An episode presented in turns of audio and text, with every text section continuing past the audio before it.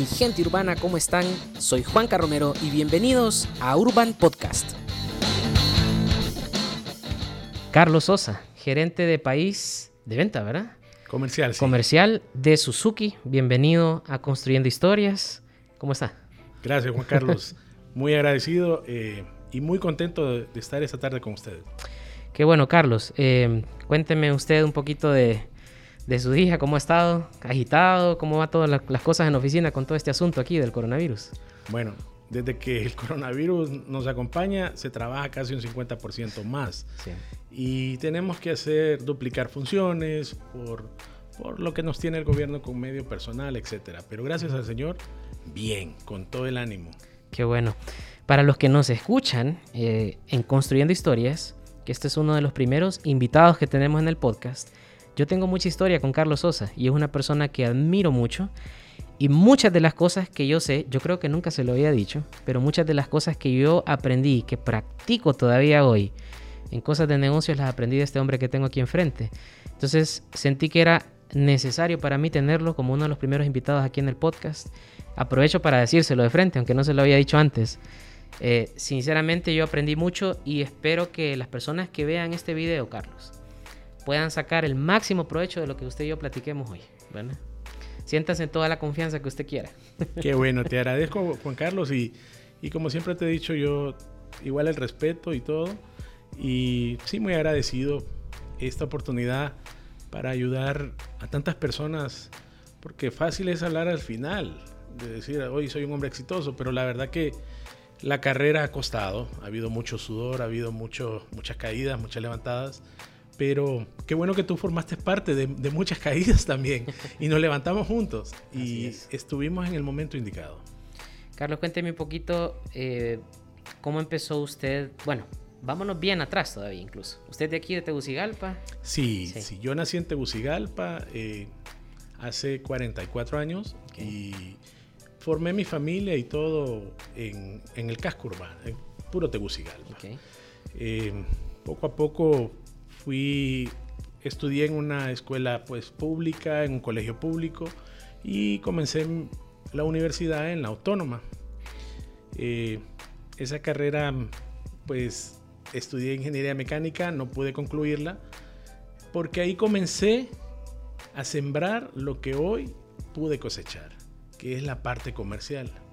Esa es una de las, de las trayectorias que uno no evalúa en su momento sino con el tiempo te va pasando la factura y te vas dando cuenta dónde te va llevando.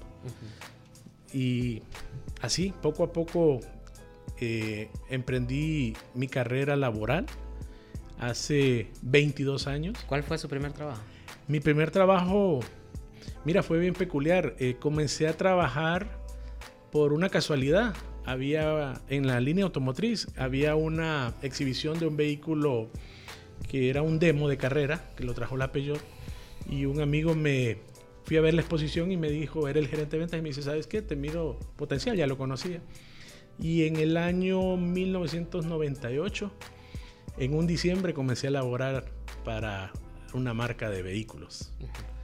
Así comencé como vendedor de vehículos. Usted comenzó en venta, en una sala de venta. sí. Cuando la venta era nada que ver con lo que tenemos ahora, con redes sociales. Era mandar un fax, era tener una llamada solo por teléfono. No existía el celular todavía en ese tiempo. Era más difícil todavía. Pero era una venta pura donde todavía había más contacto personal. Era el que sentías cuando el cliente transpiraba el enojo de por qué esta venta no se tiene que dar. Eh, poco a poco las cosas pues han ido cambiando, ¿verdad? Pero en línea de vehículos creo que sentí el sabor de lo que era trabajar con herramientas bien arcaicas. Sí. Y usted, bueno, a mí me, ha pasado, yo me pongo a pensar eh, en mis inicios también. ¿Usted tuvo algún mentor o alguien cuando usted comenzó a trabajar que siente lo mismo, como le dije yo al inicio? Alguien como que, siempre alguien que se acerca a uno y como, le, como que le toma cariño y le trata de enseñar y le transmite cosas que al final usted siente que causan una diferencia en, su, en el área profesional. Sí, fíjate que este muchacho que, que, que me contrató en, en, esa línea de vehículos, él era el gerente de ventas, pero era un tipo tan proactivo, tan dinámico, que no se sentía que tuviésemos alguna debilidad de tecnología en ese momento. Nos enseñaba eh, en tiempo récord, porque con él solo estuve dos años, a luchar contra la adversidad. Las cosas fáciles llegan muy rápido, pero así se van y no duran. Y con este muchacho nos sembraba, eso sí, era como en la vieja escuela. Era o que aprendes y te doy en los dedos o no. Era así, a lo duro. Sí. Entonces se volvió una, una cátedra un poco eh, rústica, pero, pero dejaba escuela, dejaba raíces, que son las que ahora pues se ven los frutos. ¿Verdad? Entonces sí, el, mi, mi, mentor se llama Mauricio Molina. Mauricio Molina. Sí.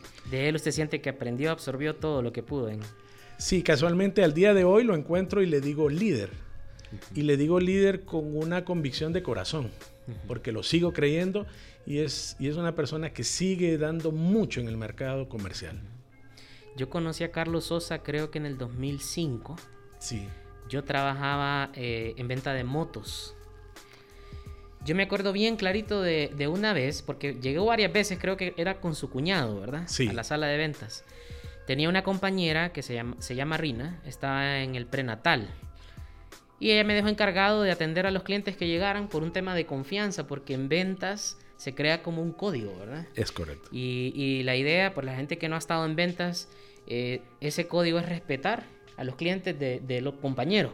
Y sí. por alguna razón, porque yo era el más joven, el más chiquito de repente, el más inocente, Rina confió en mí esa parte cuando se fue con su, en su prenatal. Y uno de esos clientes era su cuñado. Sí, correcto. ¿verdad? Y yo me acuerdo que los vi varias veces, pero hubo un, un, día cuando les entregué la moto que usted me dijo, vení, te quiero decir algo.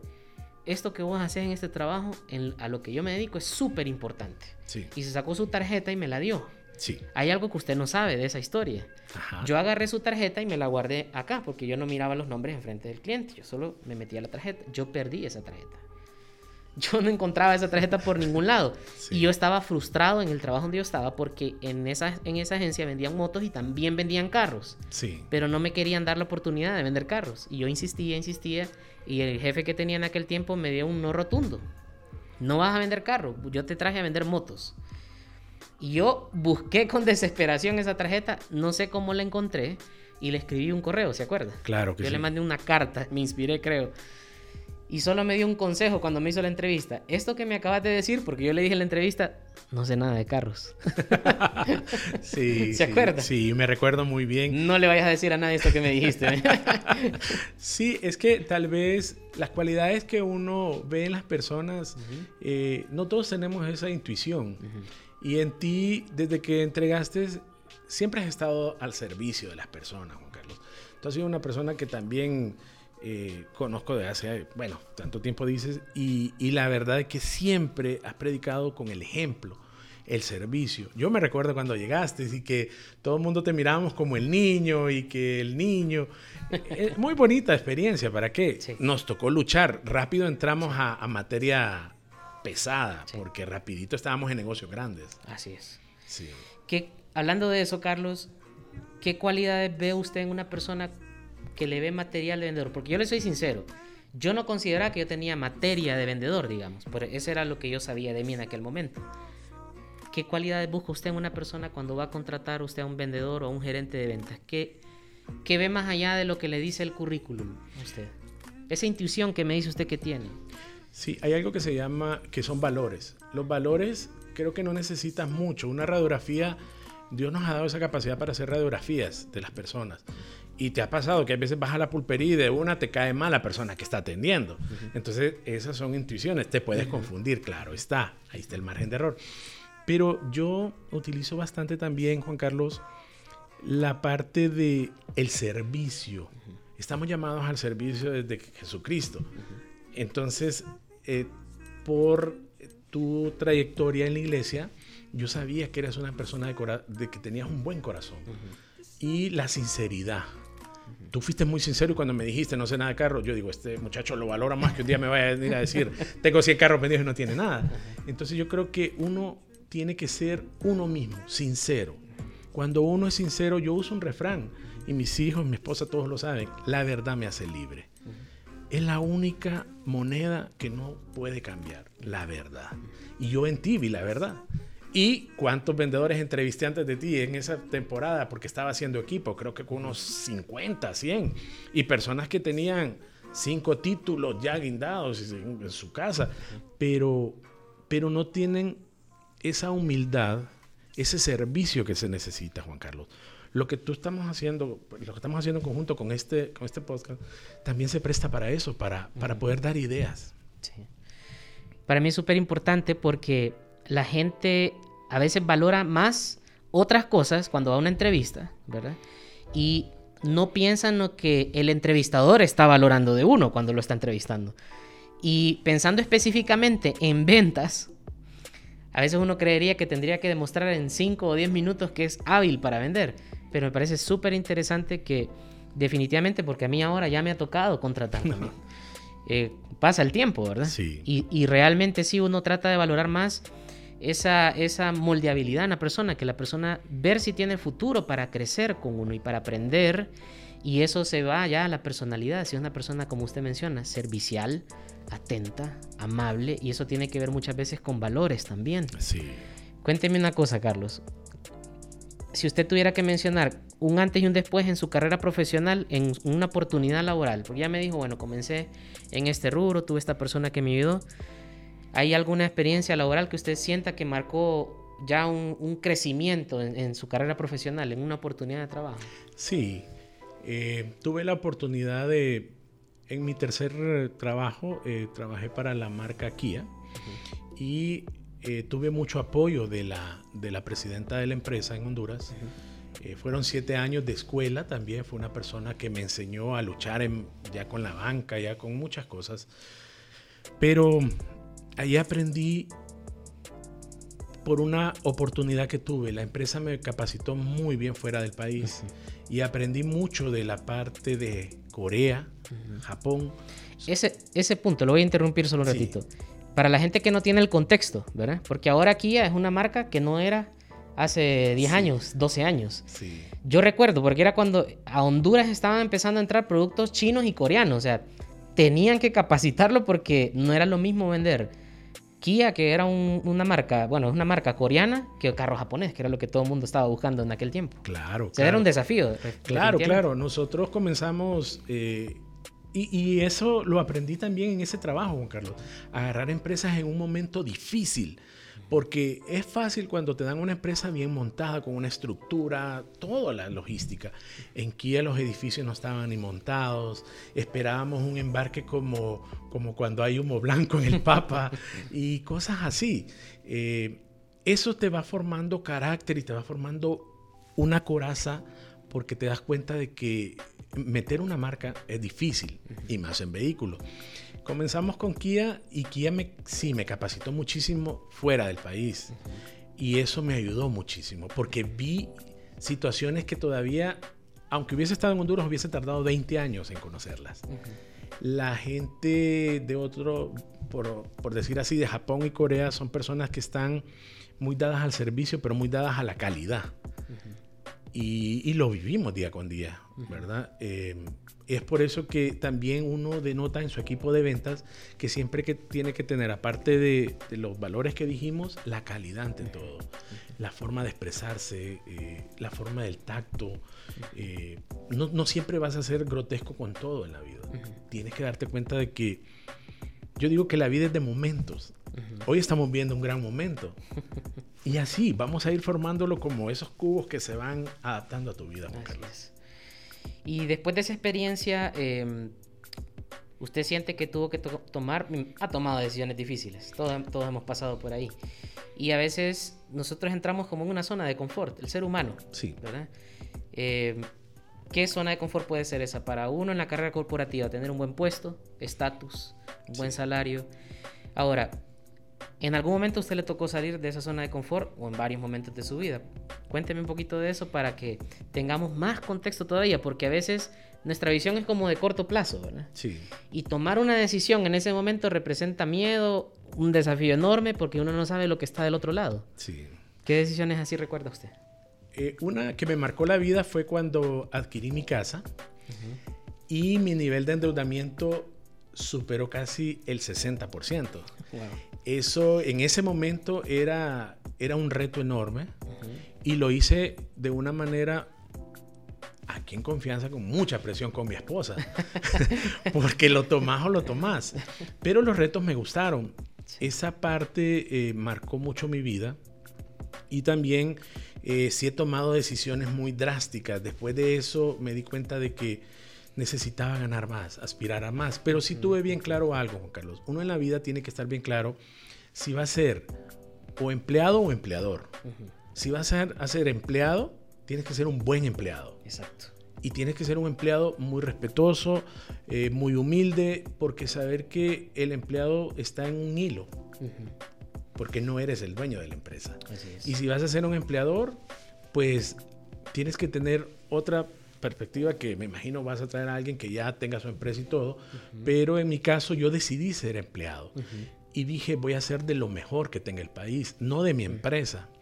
Y eso marcó la vida, ¿por qué? Porque traté de hacer no las cosas grandes, las cosas grandes se dan porque ellas solas caen, pero las cosas pequeñas, la puntualidad, el ahorro, eh, la honradez. Tuve oportunidad, Juan Carlos, de...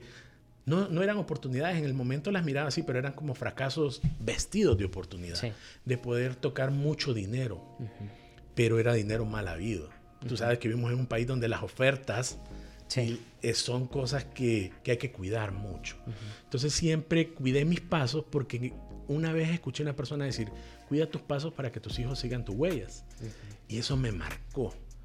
Dije no a tantas malas oportunidades, así como tuve buenas que también tuve que desechar en su momento. Yo tengo el concepto de que usted es una persona que se, se convertía, eh, yo lo miraba así y lo veo así todavía, en alguien de confianza para los dueños de estas marcas porque usted ha trabajado con marcas reconocidas y yo lo he visto trabajar de cerca con los dueños de estas, de estas marcas en el país. ¿Qué factores cree usted que influyen de usted hacia ellos para que usted se convierta en una persona de tanta confianza que yo he visto? La confianza que depositan en usted. Yo me imagino que algo está relacionado con lo que me acaba de decir. Sí. Y me mencionaba en algún momento algunas cosas, pero quisiera escucharlo de usted. Sí, yo creo que la confianza se gana. Y uno no puede esperar que todo le llegue a la mano el primer día de su labor, porque eso es mentira. Ah, que yo quiero, cuando te entrevistan, yo quiero ganar tanto. Entonces yo siempre, y tú, tú lo acabas de ratificar, mira que he tenido suerte. En los cinco empleos de mi vida he, tratado directamente con los dueños, ni con los gerentes de línea. Y eso ha sido a favor y ha sido en contra, porque los gerentes de línea, por momentos he tenido un poquito de, como de, de cosquilleo ahí. Pero con los dueños siento yo que se basa en, la confianza que me he ganado. Y no es bueno jactarse, pero sí te lo digo que las cosas son transparentes. No tienen que ser diferentes, Juan Carlos. Si tú cometes un error, una vez, y lo voy a mencionar, doña Delmi Dellar, la dueña de la Kia, una vez se fue de viaje y me dejó los pedidos. Y le dije, Doña Delmi, lo hacíamos en un único y llamamos y era bien, bien empírico. Doña Delmi, si me equivoco, si te equivocas vas a aprender. Y no te preocupes, que para eso te dejo, para que aprendas. ¡Wow! Era una responsabilidad porque comprar vehículos a una empresa era difícil. y ella me dio la confianza. Y desde ese momento, Juan Carlos, yo sentí que estaba para eso, para, para cosas grandes. Al día de hoy soy la persona que compra los vehículos en mi agencia, los que hace los pedidos. Y siguen los dueños, antes me decían, envíanos copia, ahora me dice, ayúdanos a pedir de otra marca. Entonces, sí siento que el dueño eh, no es una persona que va a ignorar lo que ve. Él sabe, Juan Carlos, quién hace un daño, por frente o por detrás. Por eso yo invito a que todas las personas tratemos de mantener eso. La verdad no, nos va a ser libre siempre, siempre, siempre. Yo relacionaría eso que usted está diciendo ahorita con una palabra que es integridad. Integridad. Usted fue una persona íntegra con ellos, ellos lo pudieron percibir. de estas cosas no se habla, Carlos, cuando uno está en la universidad. Depende del catedrático. Sí. Nos vamos a los libros, nos vamos a lo teórico, pero que haya una persona que por la experiencia uno pueda aprender viendo o, escuchando, porque yo lo, yo lo pude ver.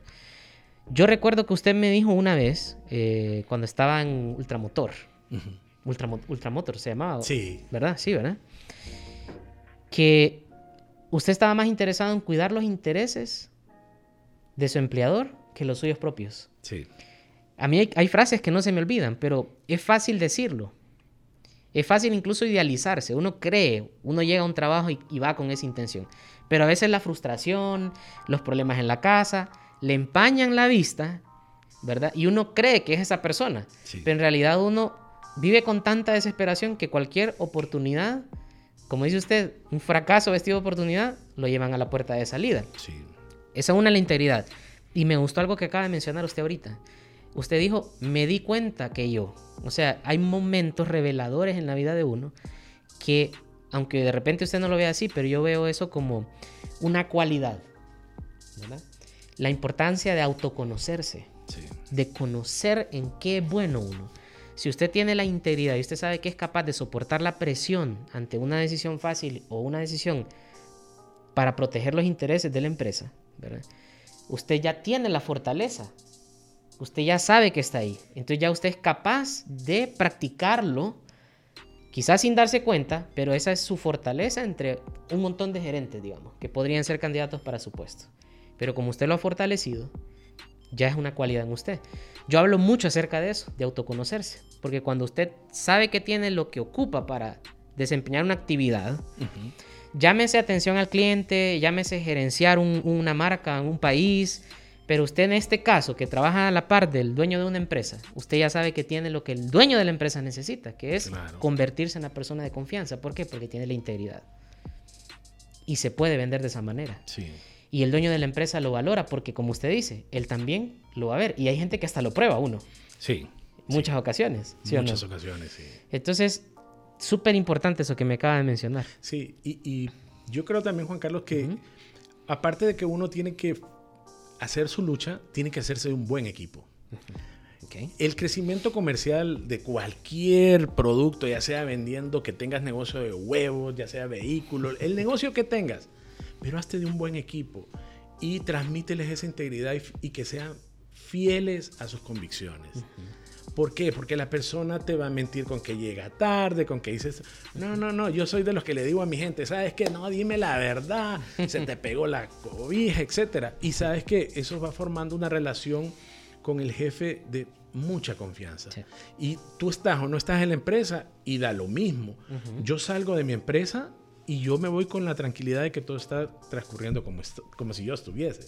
Y eso debemos de fomentarlo. Si tenemos un trabajo, hay que cuidarlo.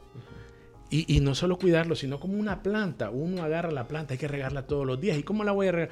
Dándole buen horario, cumpliendo con lo que me pide, excediéndome si puedo. Así es. Porque no vamos a ver los resultados hoy. Estamos sembrando para un mañana.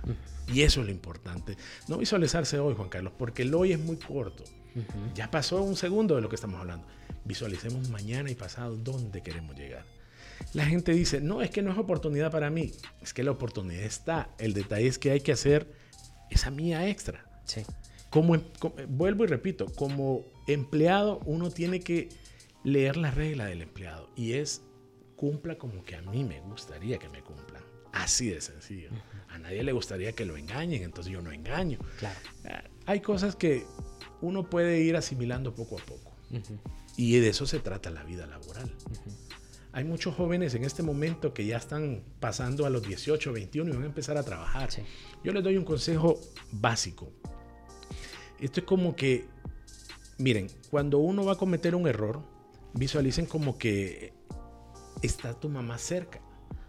O la no el jefe, porque el jefe lo engañas. Pero ¿qué pasaba, Juan Carlos, cuando te llamaba tu mamá? Juan Carlos, hiciste tal mandado. Sí, mamá. ¿Y hiciste lo que te dije, Juan Carlos? Sí, mamá. Y tú sentías el tono de tu mamá que te decía. Miren, jóvenes, es el momento de saber de que no están solos. Y ustedes son personas que tienen el futuro por delante. Este es un país, hoy le decía a mi hijo, es un país de unas oportunidades enormes. ¿Qué edad tienen sus hijos? mi hijo mayor tiene 21 y el menor tiene 18. Ok. Y mi hijo mayor ya es mercadólogo.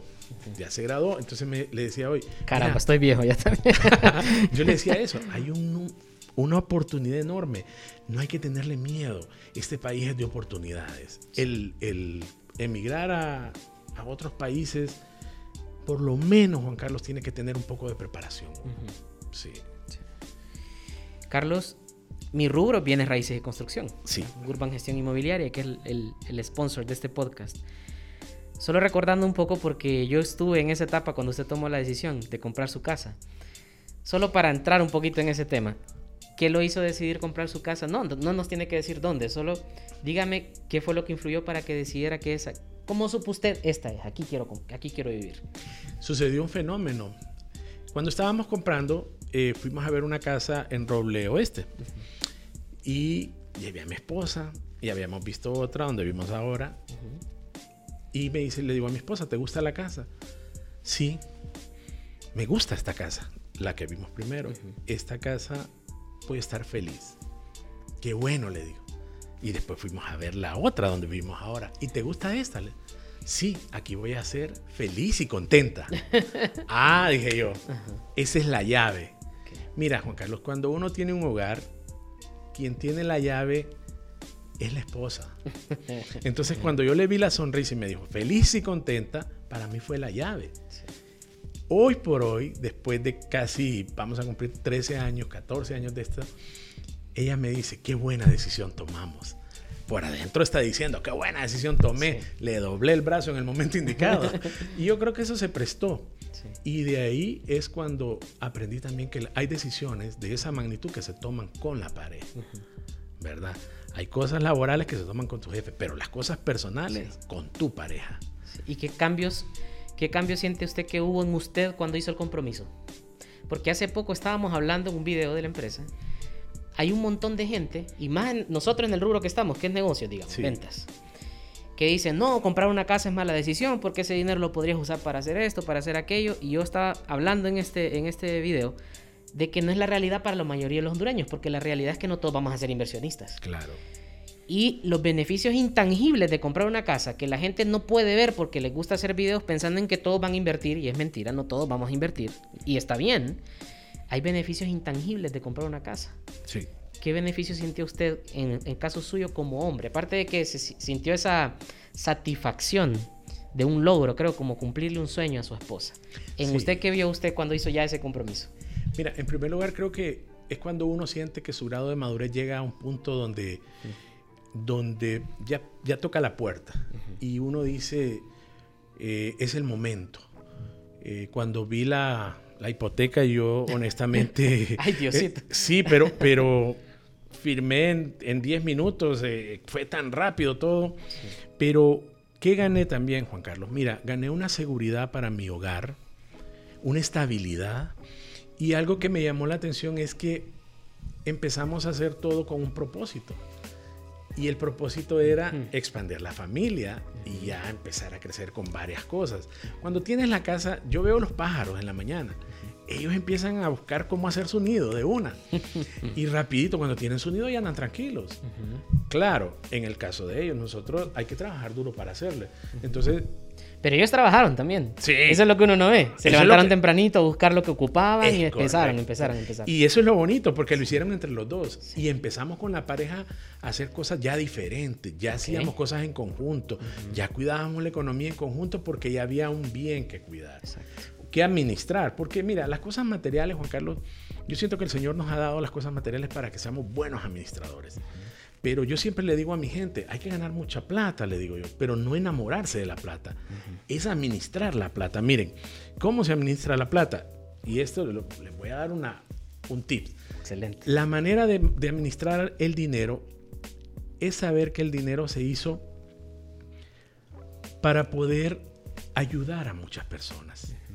Directa o indirectamente. Esta pandemia nos viene a enseñar, cómprale al vecino, el vecino hace eso, cómprale al otro. Por ejemplo, en bienes y raíces, Juan Carlos, yo he notado cuántas casas no están reparando en este momento, cuánta oportunidad no hay en este momento. Y nuestra mano de obra es muy calificada. Sí. Yo he visto las casas que, tu empresa construye. La que está por mi casa, una de las que está por mi sí, casa, sí.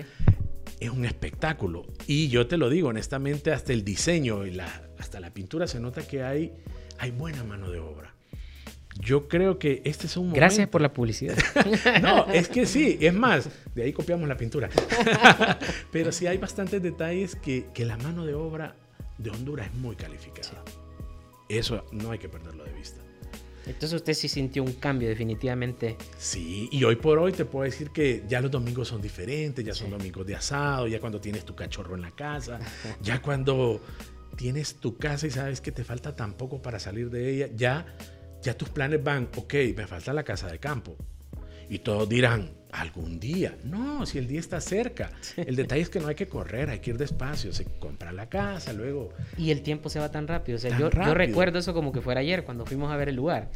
Y ahorita ya está más de salida que, que de entrada. De, la gente se detiene porque dice, wow, 20 años para pagar. Y se va tan rápido la vida. Y fue una buena decisión.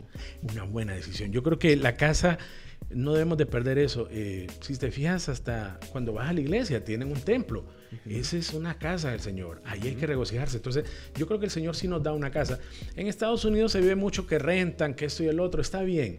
Pero yo creo que no hay que perder nuestras raíces latinas. Nosotros nos gusta tener algo y dejarle a nuestros hijos algo.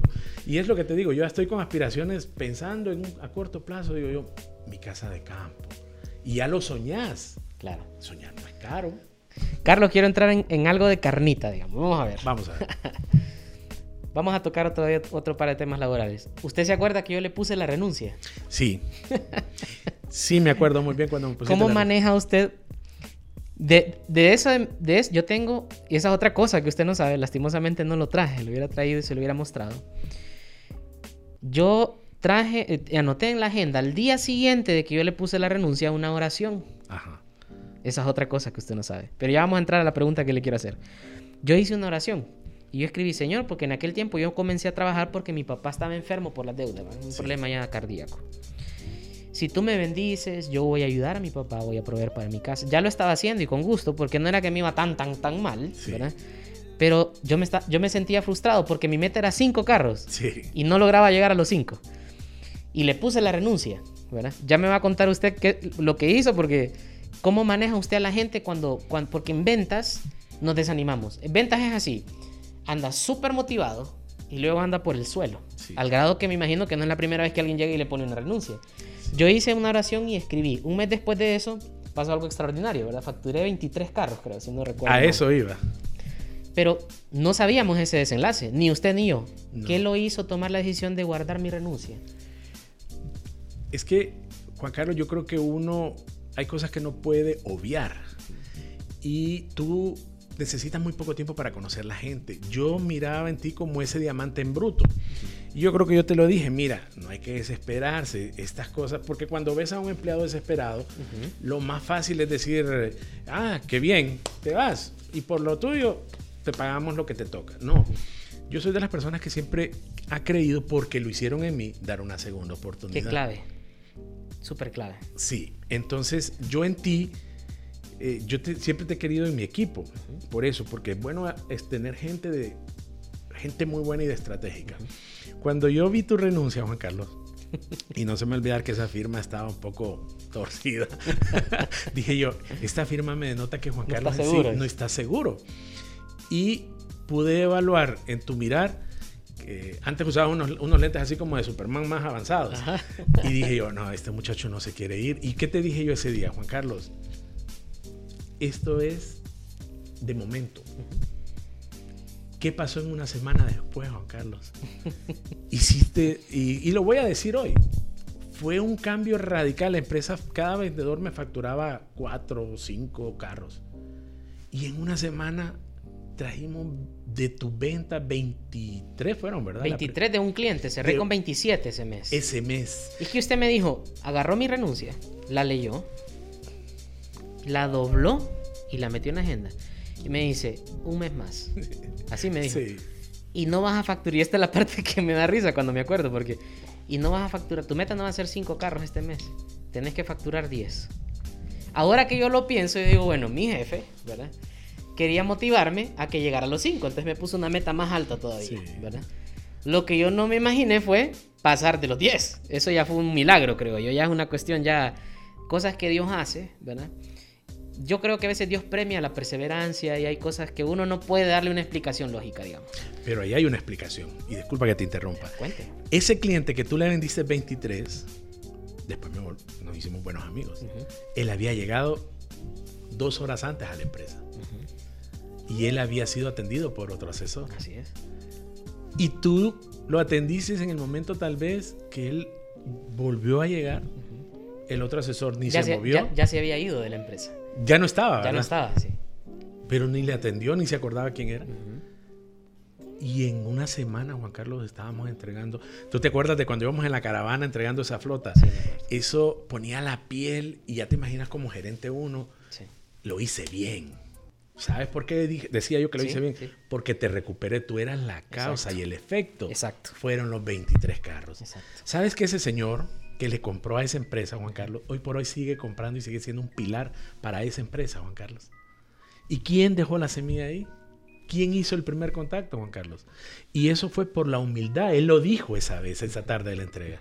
Es que este cipote, porque estaba bien Ujú. joven. Estaba cipote, es que este cipote con estas palabras fue el que me, miren, ya 23. y, y yo me quedé impresionado. Entonces, yo creo, Juan Carlos, que, como tú dijiste, Dios te da la oportunidad. Pero hay que saberla aprovechar. Porque habemos humanos que Dios nos da la oportunidad en dos manos Sí, y así se nos cae. así es. A ti te la dio en un dedo, Juan Carlos. Porque tú habías renunciado. Yo ya había renunciado, sí. Y en un dedo y tú la pudiste sostener. Y al final, hoy por hoy, sigues siendo cliente de esa empresa. Así es. Y, y toco ese tema porque creo que ahora es más común. La, la sociedad ha cambiado mucho, Carlos, de aquel tiempo ahora. Sí, Los jóvenes, en aquel tiempo yo tenía entre 21 y 23 años, por ahí andaba. sí. Los jóvenes de esa edad ahora, yo siento que se bajan con más frecuencia que antes. Está cambiando mucho la generación, ¿verdad? Yo siento que escuchar estas historias, bueno, es parte de mi historia, parte de Sí. su historia, pero dejan lecciones. Sí. Si alguien que escuche esto puede entender que la importancia de aguantar un poquito más puede hacer una diferencia en su carrera profesional, solo un poquito más. Sí.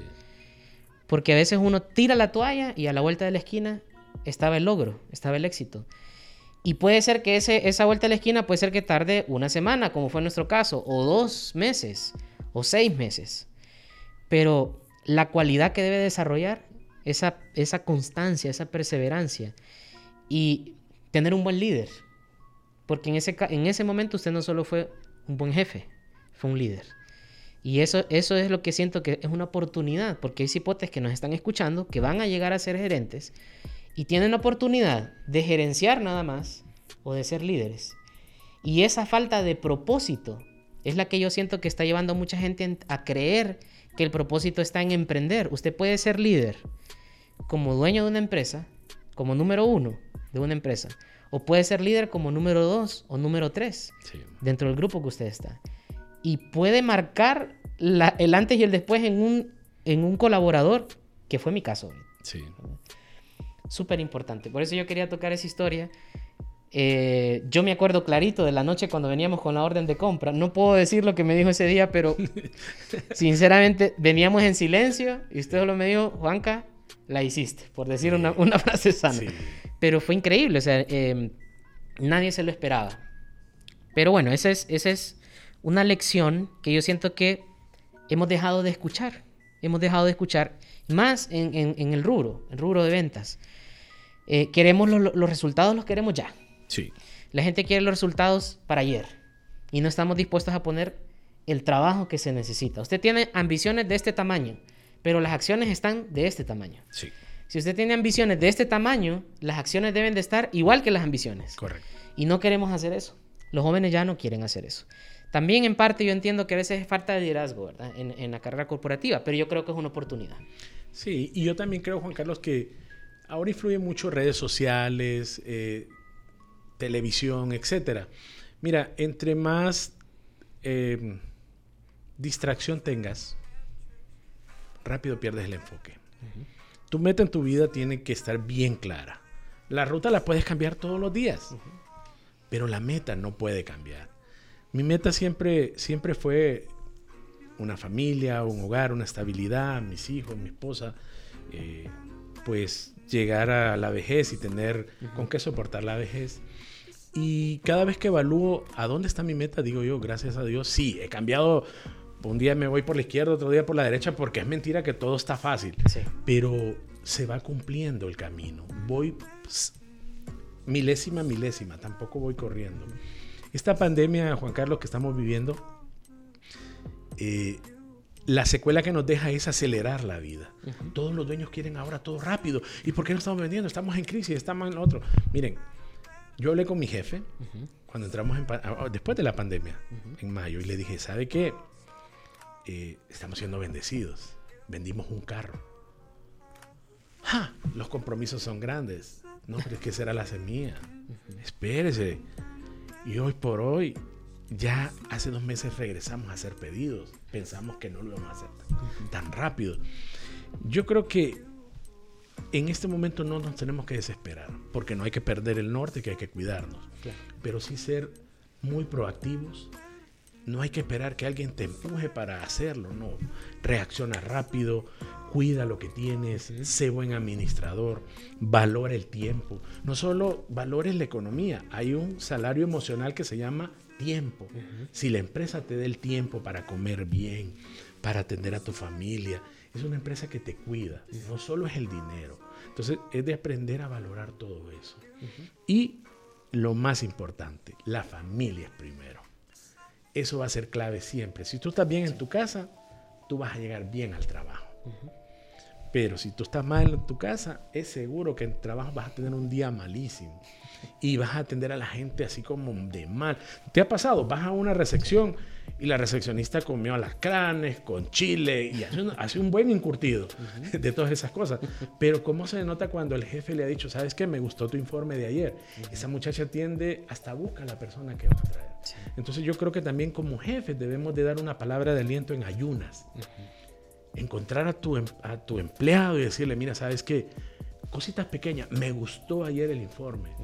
¿Sabes qué? Qué buen léxico utilizaste en esa presentación. Yo les digo cosas pequeñas. Mira, las cosas pequeñas hacen resultados grandes. Así es. Esa es la clave del éxito. Su enfoque, por lo que yo veo, siempre ha sido entonces, eh, porque yo lo, yo lo experimenté, construir. Construir al vendedor, construir al colaborador. Sí. Qué bueno. Carlos, volviendo a la carnita de nuevo. Yo le decía que yo aprendí un montón de cosas en el área de ventas de usted. Si usted me pudiera eh, enumerar, usted me dijera, para mí en habilidades de venta, esto. No olvides esto. Yo le voy a mencionar las que yo recuerdo que usted me decía. ¿Cuáles se le vienen a la mente a usted ahorita que hacen a un buen vendedor? Cosas que salen natural, cosas que la gente puede practicar como habilidades. Número uno, la empatía. Esa para mí es clave. ¿Por qué? Porque así presentas como a ti te gustaría que te presente. Número dos, eh, la sinceridad. La sinceridad tiene que estar, no decir como, como dicen los abogados, ah, es que las letritas pequeñas ocultan. No, no, a la gente es mejor decirle las cosas como son y te lo va a agradecer, no en ese momento. Recuerda que en ese momento el cliente llega con la emoción de comprar y esa emoción va a durar hasta que le entregues. El día que tenga en la mano el producto, esa emoción baja casi a un 10%. Y al día siguiente ya está viendo que, uy, tal vez no hice una buena decisión. Entonces, la confianza de decirle a las personas es clave. Número tres, no complicarle la vida. ¿Cómo lo vas a hacer? Tienes que ser bien objetivo. Hay momentos para charlar, hay momentos para negociar, hay momentos para el cierre, hay momentos para la postventa. Uno tiene que tener bien claro los momentos. Y como yo te dije hace poco, una venta se construye de momento. Sí. No es el típico vendedor que va a llegar y te va a decir una historia de tres horas y la persona tiene corto el tiempo. Exacto. Tú vas a lo que... Mi pregunta clave siempre es, ¿en qué le puedo servir? Yo creo que ese es un abanico que se le abre al cliente. Porque cualquiera dice, ah, comprar un carro, lógico. No, no es lógico. Hay personas que... ¿Sabes, Juan Carlos? Que a mí me ha tocado escuchar hasta llantos de personas. Porque les hago una pregunta bien personal. Y empiezan, sí, es que este carro me recuerda a mi papá. Por ejemplo, estoy en una marca ahora que en los 70, 80 tuvo un modelo base, el, el, Suzuki Jimny. Y me ha pasado que lloran. Y me dice, es que mi papá me enseñó a manejar en un Jimny. y empieza, ellos me venden el carro a mí, mira, yo termino al final diciéndoles, pues es el momento. Sí, sí, estoy listo. Yo no hice nada, Juan Carlos, solo escuché. Y de ahí al momento del cierre, entonces, ya. El momento del cierre cae por por, por pura cenería. Estamos viviendo el momento de la pandemia, sí nos enseñó algo, que hay que hacer ajustes, donde tienes que ser más, más objetivo. Esto, esto y esto, y si usted tiene esta capacidad, si no hay que buscarle oportunidad, pero el momento del cierre es clave. Ok. El momento del cierre es como esto. ¿Escuchaste? No Sí. pasó nada. Es el silencio ideal, Exacto. donde el cliente solo agarra su lápiz y le dice autorícenme. No fírmeme, autorícenme. Y le están dando la potestad y el poder de que él compró su vehículo. Mira, nosotros hemos- lo vivimos a cada momento. Vieran las personas mayores. Todavía tienen el recelo de que voy a leer todo el contrato. Cuando llevan la mitad, ya no lo leen. Los jóvenes no leen nada, Juan Carlos. Solo firman. La emoción nos invade tanto, como tú decías, es un carro, es una casa. Ah, cuando yo firmé mi casa, yo te acabo de decir que no. Ni se no- acuerda, no, no duró no me mucho. acuerdo, ese tipo me, me sentí que era un mago, me pasó el lápiz de izquierda a derecha y ya me tenía firmando. Entonces son emociones tan grandes, Juan Carlos. Es como tener un bebé. Y así es. Una venta es el bebé que vas a empezar a cuidar, porque no sabes cuántos negocios. Mira, ese negocio que tú hiciste, que hablamos de los 23 carros, yo creo que, no te puedo decir la cifra porque no manejo, pero pueden ser esta vez 500, 700 que ya le han entregado a ese cliente. Ese es el bebé que ya ahora es adulto. Exacto. ¿Y quién recibió el parto? Juan Carlos. Así es. Yo recuerdo frases, por ejemplo, eh, estábamos atendiendo a un cliente y me decía, venite, vamos a medirle la sangre. Frase de Carlos Sosa, recuerdo clarito. Medirle la sangre era analizar si el cliente andaba listo para comprar o no. Como estaba diciendo usted ahorita, cuál es- a ver en qué momento se encuentra el cliente ahorita. Recuerdo también que me haya dicho, Juan Carlos, nunca le mostrés a los clientes que andas desesperado porque no has vendido nada. Nunca. Delante de los clientes, nosotros somos como el payaso. ¿Se acuerda? Sí. Si el cliente llora, usted llora. Si el cliente se ríe, usted ríe. Pero usted nunca demuestre sus emociones delante del cliente. Esas no se me olvidan, Carlos. Porque uno va aprendiendo y lo va poniendo en práctica y ve que funciona. Sí. ¿verdad? Ve que funciona. Yo notaba también que usted era una persona que no perdía mucho tiempo, ¿verdad? Eso sí lo notaba. O sea, eh, si el cliente estaba listo, vamos. Si el cliente no estaba listo, nos vamos también, pero no le hacía sentir mal, ¿verdad? Sí. Fíjate que Entonces- te voy a contar, Juan Carlos, que ahora tengo un refrán nuevo. ¿Ok? Dice que con la vejez uno gana experiencia, pero pierde paciencia. Eh, bueno, no es que tan- también tan grande ya de edad, pero, pero te voy a decir algo. Eh, he perfeccionado el cierre, pero ya no ahora a favor mío, sino del cliente. Eh, si antes se tardaba un promedio de tiempo, he disminuido el tiempo y el beneficio del cliente es que él ve que tiene más oportunidad de hacer otras cosas. Eh, sí sigo teniendo un buen cierre, sí sigo teniendo la habilidad de atender, no dejo eso, yo tengo vendedores, tengo jefes de tienda y manejo la operación, pero siempre les pido una oportunidad, me dejas atender a alguien, Eh, yo te ayudo, porque me gusta seguir al par de las personas, me gusta seguir sintiendo ese calorcito y eso es importante, que los gerentes no tengamos esa nube mental de que somos intocables. Mi puerta está abierta y quien quiere hablar. Y para los problemas y para las ventas, no solo para las ventas, para los Así problemas es. también. Por eso somos líderes. Yo siempre les dije algo. Antes de ser cacique tenés que ser indio. Y cuando ese indio, Juan Carlos, se mete espinas en el pie, se machuca los dedos, se hace un montón de cosas, pero eso tienes que acordarte cuando seas gerente. Así es. Y créeme, la nueva línea de gerentes siento de que están muy, eh, muy lejos de sus empleados. Quieren hacerlo todo virtual. Te mando un correo, un memorándum de llamada atención. To- Perdimos esa relación humana, donde yo te pongo la mano en el brazo y te digo, Juan Carlos, eso no se hizo bien. Créeme, a mí no me dio resultado en el pasado. No quiero que te pase a ti ese calor que siente esa persona cuando le pones la mano, Juan Carlos, se graba en la mente. Esto es como los hijos nunca se van a acordar de ti por lo que has hecho por ellos, sino con ellos. Si tú te vas con tu esposa de viaje, tu esposa lo va a recordar, pero tú le dices, ay, mira amor, que hice esto y le compré esto. Ah, sí, duró la emoción. Pero ese viaje que hiciste con ella, Juan Carlos, ¡ja! lo va a tener acá. Créemelo, siempre hay que hacer las cosas con los empleados que te recuerden. Bueno, tenemos un montón de recuerdos. ¿verdad? O Muchísimo. sea que esto que usted me está diciendo no es de ahora. Lo, ha sido así. Gerente comercial de país. Se dice fácil. Se dice fácil. ¿Qué mira usted de aquí para adelante ahorita? Tomando en cuenta los desafíos que hay, pero ¿Qué lo está motivando a usted? Porque a veces uno carece de la motivación más cuando está en una crisis. Sí, Este año nadie lo va a olvidar, definitivamente. sí, definitivo. ¿Qué siente usted que lo está motivando para lo que viene, Carlos? Bueno, yo tengo dos motivaciones claves. Número uno es mi familia, que ya lo hablamos, que es Sí. por lo que estamos luchando. Pero número dos, tengo, tengo un equipo de ventas que estoy formando. Ya los tengo bien avanzados. Tengo eh, varias personas que eh, como radiación van sintiendo el cambio en sus vidas y yo lo veo, valga la redundancia, cómo van creciendo financieramente, socialmente. eh, ya los tengo en otra, donde los quiero llevar. Y yo me visualizo a cinco años todavía con la parte gerenciando. Posterior a eso, Juan Carlos, mi visión es empezar eh, a dar como charlas motivacionales, Ok. empezar a compartir. Mira, eh, yo creo que no, no podemos ser tan egoístas. Ujú. Eh, si hemos tenido gente que nos ha ayudado, yo también he aprendido mucho de todos ustedes, Juan Carlos Ok. eh, de todo mi equipo, de todos los muchachos que he tenido. Me han dado esa juventud. Les he robado esa juventud en el momento indicado. He sido sensible cuando he tenido vendedoras mujeres. Eh, he sido muy abierto y he tenido vendedores hasta internacionales de varios países. Entonces, Sí. tú aprendes de todos ellos y te quedas con lo mejor. Entonces, yo sí siento que posterior a estos cinco años que pasen, eh, vamos a trabajar juntos y vamos a hacer crecer los podcasts. Ya vamos a estar Claro más sí. amplios con esto, porque sí, el país está para mucho. No crean que este es un país de las pocas oportunidades. Aquí hay muchas oportunidades. Esta es una.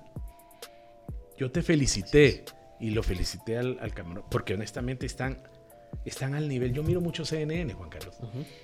Y te voy a decir algo, no es por nada, puedes verlo hoy. Y ustedes están en un buen nivel. Eso denota que en Honduras se puede hacer bien. Claro, cuando tienes la calidad primero. Claro que sí. Eso es clave. Excelente. Carlos, gracias. Gracias por el tiempo. Gracias por contarnos su historia. Eh, en lo personal, gracias también. ¿verdad? Porque a veces no pensamos en que al mismo tiempo que usted está en su camino, me está ayudando con el mío. Y aunque uno se separa con el tiempo, no se da cuenta del impacto que puede tener en las personas. Sí. Y qué bueno cuando ese impacto es positivo. Ojalá que la gente que escuche esto, Carlos, se motive, se anime, porque ese es el objetivo del podcast. Ese es el objetivo de Construyendo Historias. Todos estamos construyendo esa historia en un camino. Nuestra historia está en una parte del proceso, pero el proceso es lo más importante. A veces Claro. queremos el resultado final. Muchas gracias por el tiempo, Carlos, y ojalá nos volvamos a encontrar más adelante. Muchas gracias, Carlos. Buenas noches. Buenas noches.